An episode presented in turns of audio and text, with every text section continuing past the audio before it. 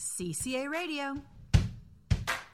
Okay, good afternoon, everybody. Fabian just did the best welcome back to the Colombo by speaking when she, he shouldn't be. Hello, everybody. This is CCA Radio. good, Fabi. My name is Pedro Lutz. I am the library director here at the Centro Colombo Americano. And we are unfortunately not joined today by our general manager, Janet. Uh, but we have the comeback of Fabian Cruz, who was a regular uh, last year. And now, and then he left because he became too important and had too many things to do. And he abandoned us. But now he has another role here at the Colombo. And uh, the big boss said Fabian has to come back, so Fabian is back. He's back. Uh, Fabian, I'm going to start with you. Hello, how are you? Welcome back to the CCA Radio. I we missed you. It is great to have you back. Uh, hello, Fabian. Hello, Pedro. Hello, everybody. Well, it's great to be back here at CCA Radio. I miss you guys a lot.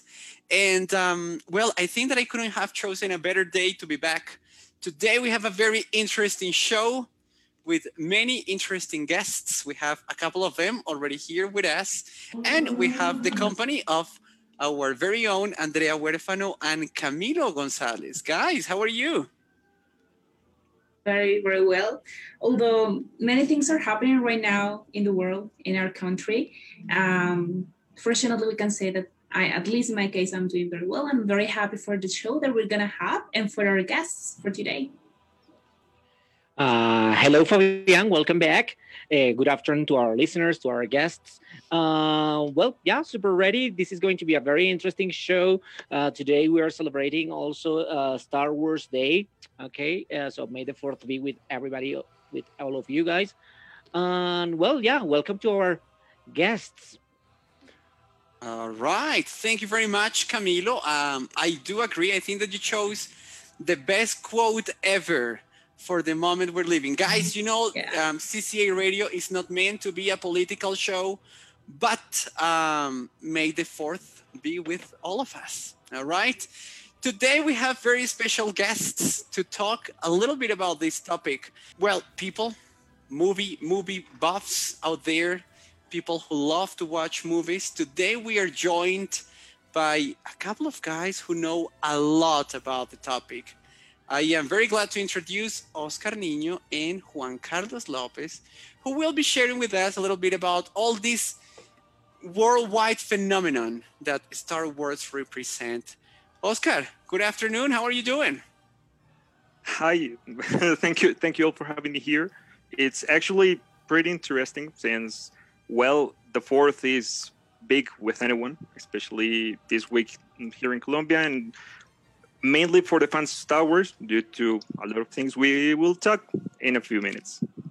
All right. Thank you very much. And Juan Carlos, how are things going?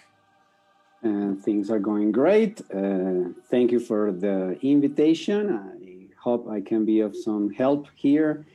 Um, well, mm, well, let's see what this May brings us. Okay. Absolutely, absolutely. So we have we have two very special guests. Oscar and Juan Carlos are filmmakers, and I'm gonna start bombarding you with questions because this whole Star Wars phenomenon, I'm a huge fan, and I have my theories, but I haven't been able to to discuss them with with a lot of people lately. I, I do have. I'm gonna ask by the first question: Did the Star Wars universe benefited from from the purchase of, of from the selling to Disney? No, it didn't. Star is Star Wars in better hands now than it was when George Lucas was making decisions. Yeah. Yes and no. Okay, Actually, good. okay. The thing is, when you really think about it, uh, George Lucas had great ideas. Uh, even when you see the the behind the scenes of the Mandalorian on Disney Plus, you realize that the man had great ideas, but sometimes the execution was a little lousy. That's why the people hold the old trilogy, episode four, five, and six, to a greater standard than the the first three. that was due to George writing and giving ideas, but other um, more capable people taking those ideas and taking it to the screen. Mhm. The thing with Disney that some people might find not good is that, truth be told, we will never see the end of Star Wars. We will that actually Disney have plans for the next 20, 20 years, I guess, Mhm. maybe more. But one thing that def- definitely, well, definitely benefits the franchise is some money and some livery. For example, when you really think about it, mm, the the new trilogy, the the Rise of Skywalker, the Last Jedi, and the Force Awakens, is still based in the idea of the Skywalkers. Mhm. But for example, last year and well, two years ago, we saw The Mandalorian, which was something that maybe in the hands of George, we will never had the chance to see. It's something different. The Mandalorians, not only the lore that we saw at the end of the Clone Wars, the the animated series, Mhm. it's something really big, and maybe it could be beneficial in the long run for knowing more of the universe. But without a doubt, the concept of Disney killing the the latest how would they would call it like the canon before yes. they bought Lucasfilm The That universe, actually the expanded universe. pretty f- that's actually it hurt a little in a lot of, of different aspects Notice, Okay. notice, guys, how Camilo Oscar refrained himself, and so did Camilo. Camilo said, "Oh no, not good." Um, I want to hear about your opinion, Juan Carlos. Um, why is uh, Star Wars such a big phenomenon? Well, um, first of all, because I, I guess it is a basic story taken into the universe, and we are delighted with basic stories. Believe it or not, I mean that's what we are looking for every single day of our lives. Um, I might say that for some reason I do like the, I mean this role of Disney um, because at least we will be talking about the Star Wars for many years, and that's good for the story. That's good because we're having new people coming to the old films people talking about the, a- about it. But uh, I'm I have to admit that I was pretty excited when I when I I was about to watch episode um, episode seven, and I didn't like it. I didn't Okay. like eight either, and I didn't like nine either. But I must admit that I'm in love with the Mandalorian. To be honest, What what about the two standalones, Rogue One and Solo. and, and Solo? Uh, for me, Rogue One is fantastic, probably because it is considered as a unique film, like an isolated film. Everybody disappeared, everybody's dead. Yes. so that's it. I mean, or and and I don't know. I, I simply love it. Probably, I don't know, because I was also maybe like you guys. What do you think about the last sequence? Uh, that last sequence for me, yeah, in the ship with Darth Vader for me was like, okay, paid it off. Yeah, Mhm. was just what I needed. But in but I think Rogue One is absolutely above the level of the other. The, uh, I mean, of the trilogy. Completely agree. Um, Completely I- agree. I, enjoy- personally feel that uh, Rogue One is my favorite movie. Period. Rogue. One is like the best uh, movie because uh, the beginning, in my opinion, when they started with the original uh, trilogy, yeah, they are nice, but it is, if you look at them, they are nothing really to write home about in terms of storytelling. What uh, Lucas did was read George Joseph Campbell.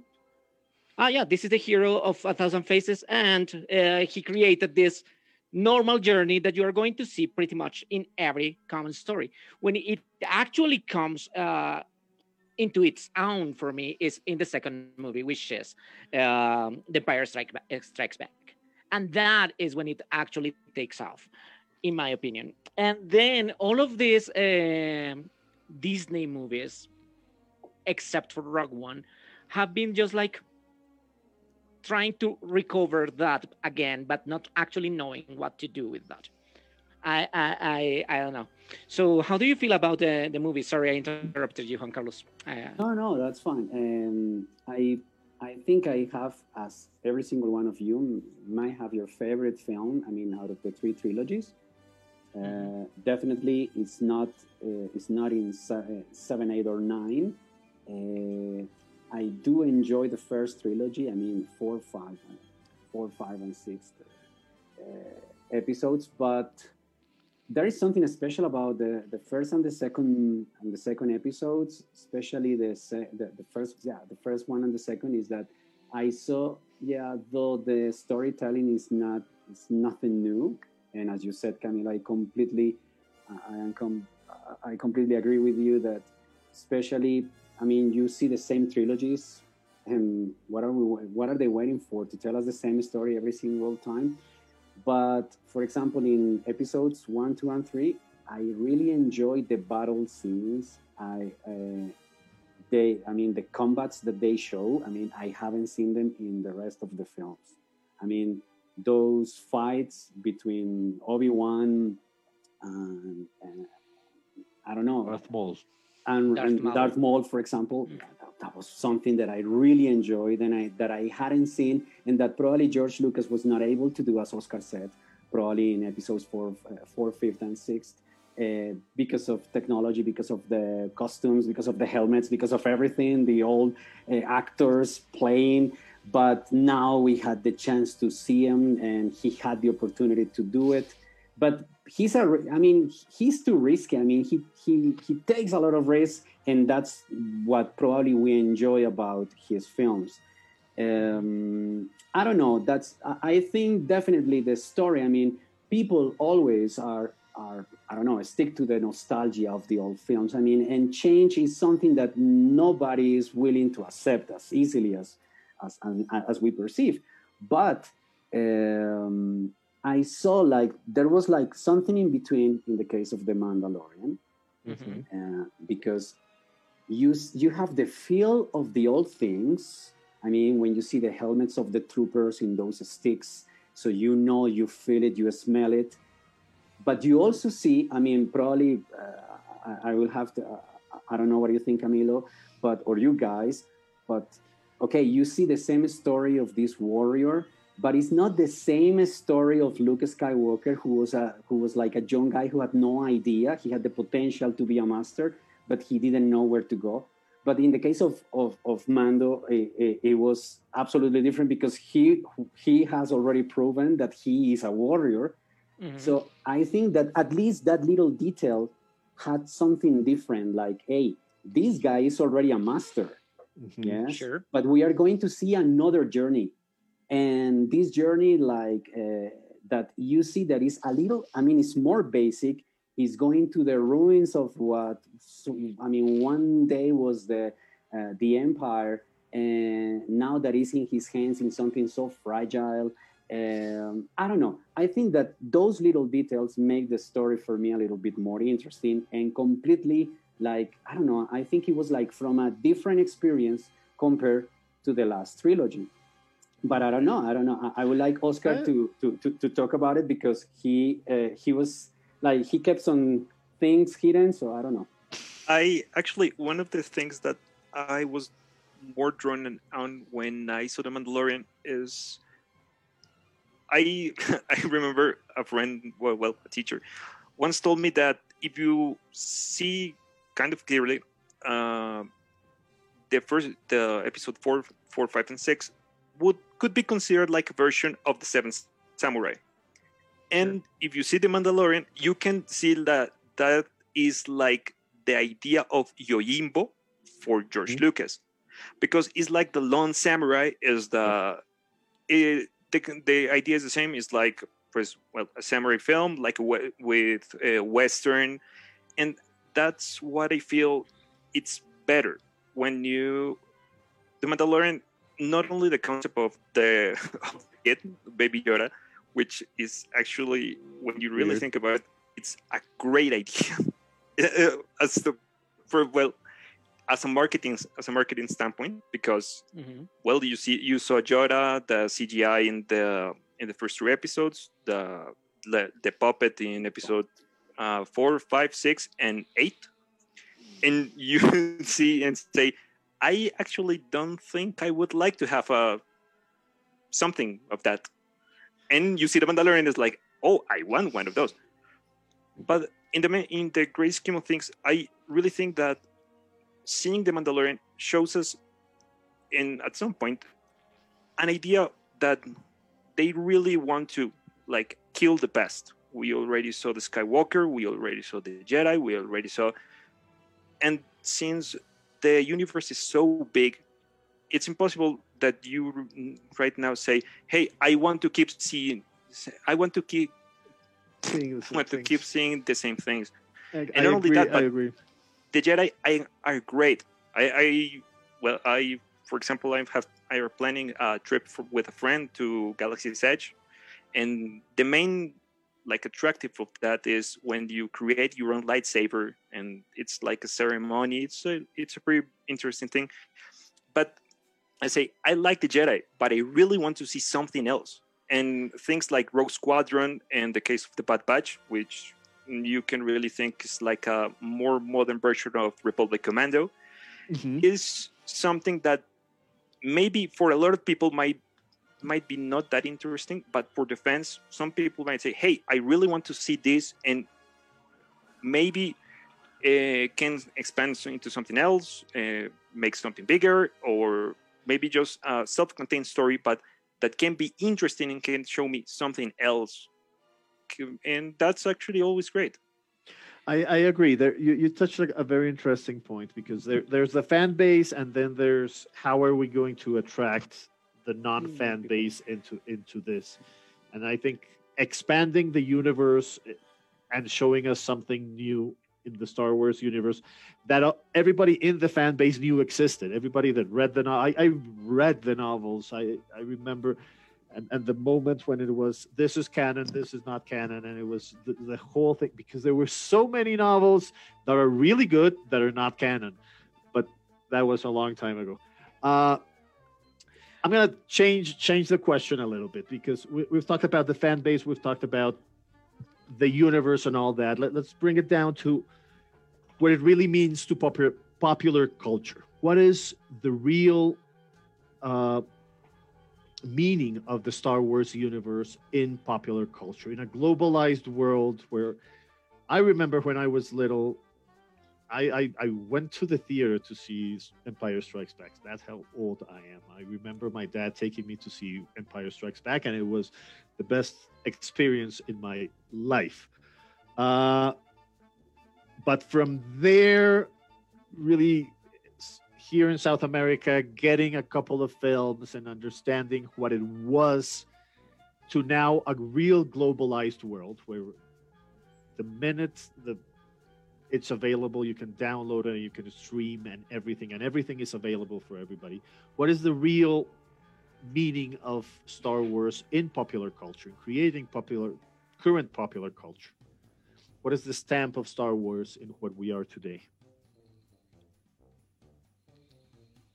Oscar? Uh, actually, that really caught me off guard. Um, well, I I remember when I was like four, maybe five years old. I saw episode four in a like kind of a limited run in cinemas in Colombia. I came back to Star Wars after episode three, but something I always saw uh, was the idea of hope.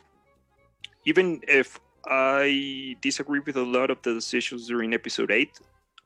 I really felt like the main concept was pretty great for me. The idea of hope that you, uh, even in times of darkness, if you might consider it, there's always people striving to do what is right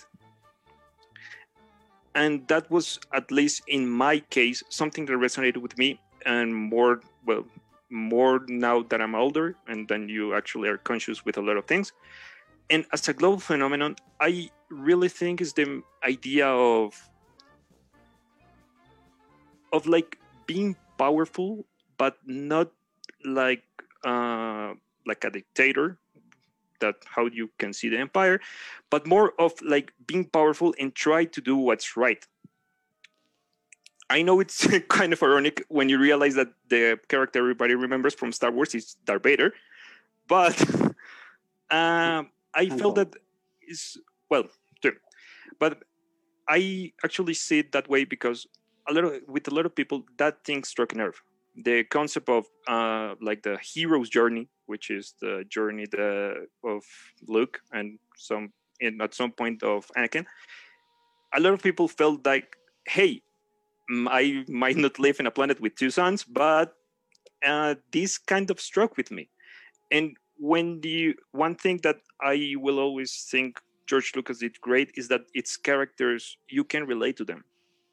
Uh, Han Solo, the the story of Han is he didn't know his family. He became what he could, and after some point he strived to do something better.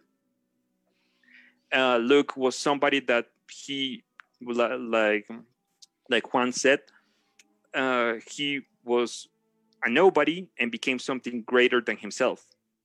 And with a lot of people, that it resonates because it's like the nature of life. Sometimes you can be something important, somebody important, somebody sometimes not. And for that, I I think that might be a part of a phenomenon is the way we relate to characters in not only well, in this case in Star Wars, and in filmmaking in general, and that definitely is one something that struck a chord with anyone. Maybe with uh, this character and this one, but it's something that, in a way, we can all relate to. Universality. I, I want Juan to Carlos. ask about. Sorry, oh Juan Carlos, if you want to answer, go ahead. No, Andrea, I, I was thinking like, what do you think about it? I mean, Andrea, because uh, okay, you're here, but I, I, would like to listen from, I mean, to your point of view. Yeah, actually, it's a little difficult because you have been talking about the characters, the story, um, and I have, I think I have only seen one movie, and okay.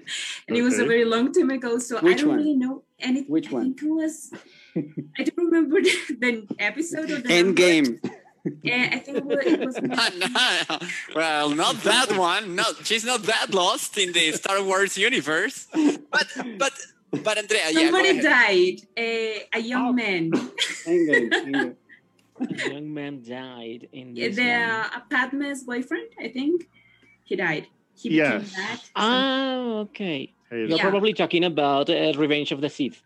Yes. Yeah, yeah. I, was actually watching the movie with my brother, and he was trying to explain everything to me, but I was really lost.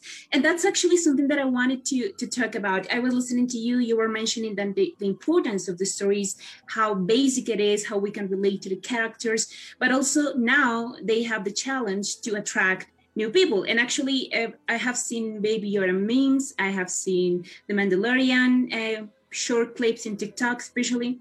So, like it's difficult for me to start to start you know getting into this world because i know it's a whole universe. And it's like where do i begin?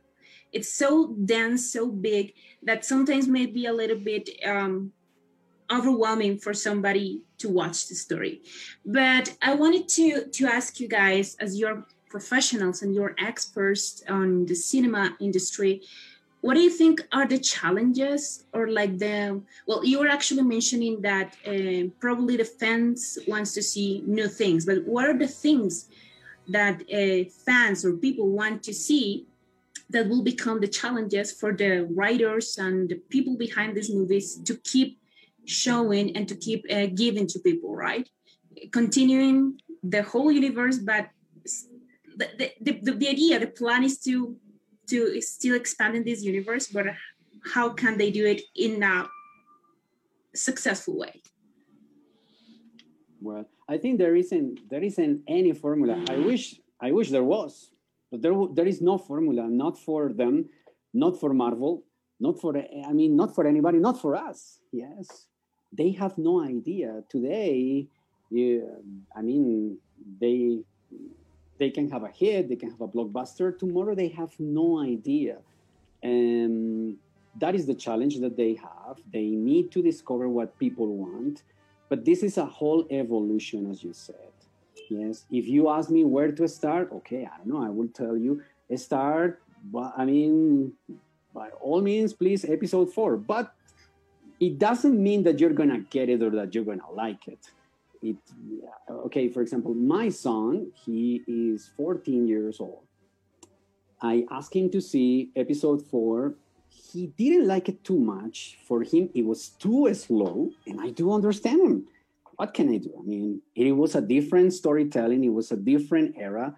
It is really slow. It's probably one of the first movie where the main character appears uh, in the 17 minute. Mhm.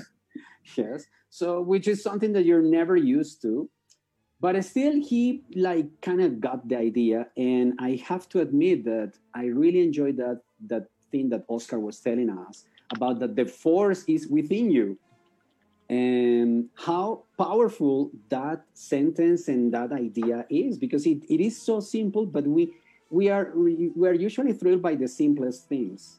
And and this is one of those cases where you know that you have you have the power that the force is in you that you have the potential that and and probably i don't know camilo was saying like no this is the story of joseph campbell's but if you see 90% of movies are joseph campbell's idea Absolutely. Yeah.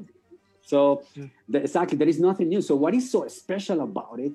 I don't know. I guess even George Lucas doesn't have the clue of it. I, I probably they, they probably have no idea. They are playing with us. Yes. Yeah. I mean, this is just like a test. Yeah. Okay. It works great. It doesn't. Okay. Great. But okay, what, what I was telling you is that my son started with four. He didn't like it too much. He enjoyed fifth, the fifth episode more. The Empire Strikes Back, probably considered the best movie of all. Yes, I have to admit. He I, he liked it a little bit more. But for example, when he saw The Mandalorian, he was really attracted. But in my opinion, it has to do a lot with Jon Favreau. Yeah. Mm. Uh, But it, if if the question of Andrea is what is it that they're supposed to be doing, uh, I'll answer what they're supposed to be doing. What they did yesterday with Marvel. They Mhm. announced nine different movies because Mhm. now it's it's all about the series. So Marvel said and Disney said, "Don't forget that we do movies as well." And these are the next nine movies. And I sat down because Juan Carlos was talking about his son. I have a nine-year-old daughter, and obviously, right now she wants to dress up like Wanda from WandaVision for Halloween, this Halloween, and all that. Right now, but I was showing her the the lineup for the movies, and it was who are the Eternals? Let me show you what the Eternals are. So right now she has two years where she knows what she's going to see, and she knows that Marvel is going to have nine more movies, not only the the the miniseries. They're doing it really smart in, in the phases because Marvel they have done phase one, phase two, phase three, phase four, and we'll see about phase five, uh, where they do all the lineup. So if you really follow it, you know that what's coming up, what's coming up, what's coming up. They're showing a little bit about the universe and they're expanding the universe. Now it's Shang-Chi and now it's the Asian superhero. And we saw the costume for Kamala Khan and now it's so it's just little little bit they're expanding the box of the universe and they're doing it really smartly. In that Uh, in that regard, Pedro, just yes. last question with our guests because Yes. you know our DJ Um, Pau is frowning Our at us. Producers yeah. But now that you're putting this parallel, creating this parallel between Star Wars and um, Avengers, do you guys think that um, Avengers could become such a cult movie and saga as Star Wars eventually? Bigger, it is. not that big? Yes. It Okay. is. Already It is. It already is, yes. Yeah, without any doubt. And I think Star Wars could benefit from it, especially with the producer, with Jon Favreau in, Jon in charge of it. Definitely is because they know that they're doing something great. And, and, and as you see it, I mean, part of what it, I mean, I mean, part of, of the success of this universe uh, is that it is simple, it is real. You have empathy for the characters.